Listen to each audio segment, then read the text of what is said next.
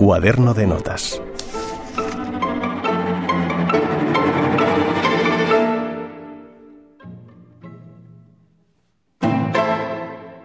En el teatro la música no debe ser acompañamiento, sino que debe tomar parte activa en la acción.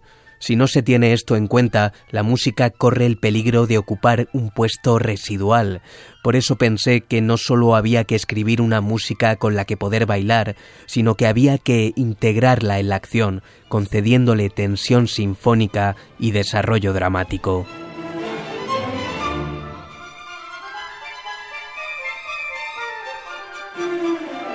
En febrero de 1930, Dmitri Sostakovich terminó la composición del primero de sus tres ballets, La Edad de Oro.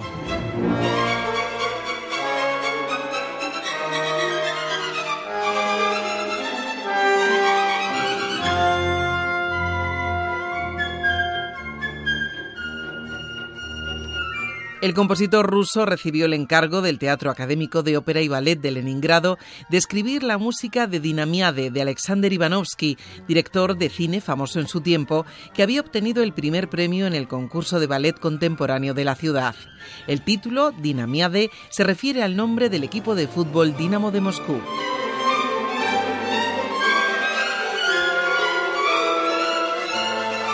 El ballet, que finalmente pasó a llamarse La Edad de Oro, es una sátira de los cambios políticos y culturales de los años 20.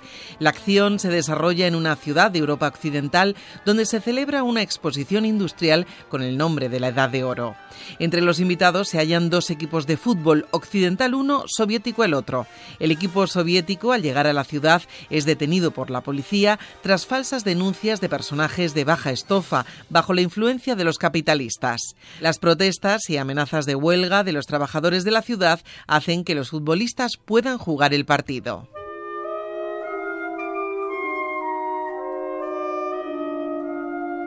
Sostakovich, que compuso la obra a los 24 años de edad, era un gran aficionado al fútbol. Había querido ser futbolista, además de músico, pero su problema de miopía se lo impidió.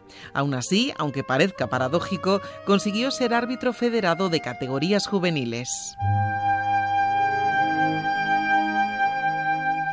Fue un hincha entusiasta del equipo de su ciudad, el Zenit de Leningrado, a quien iba a ver siempre que su profesión se lo permitía.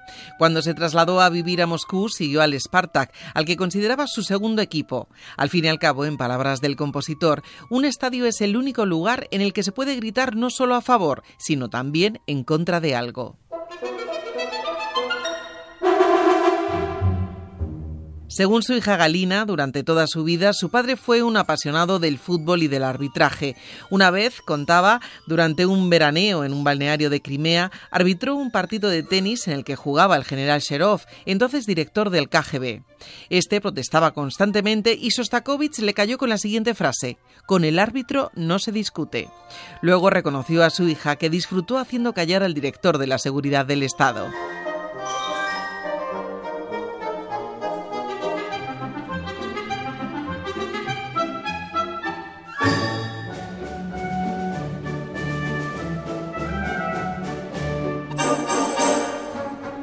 La Edad de Oro se estrenó el 26 de octubre de 1930 en el Teatro Kirov de Leningrado con gran éxito.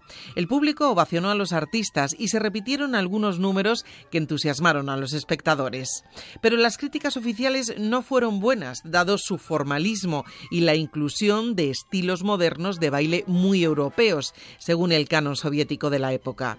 En los años 30, el estalinismo usó el término formalismo para descalificar las obras de arte que no le satisfacían por su escaso o nulo contenido social.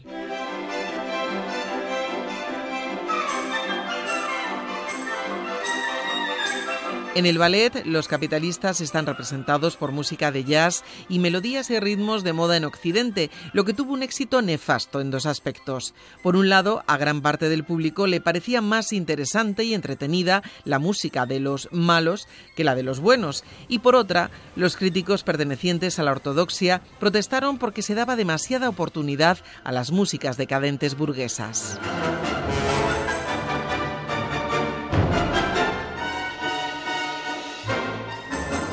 Por las críticas de la cultura oficial, el partido debió de acabar con triunfo de los occidentales, dada la brillantez de la música que acompañaba sus jugadas. Pero tratándose de Sostakovich, el uso del xilófono que tanto le gustaba usar satíricamente, ahí lo dejamos.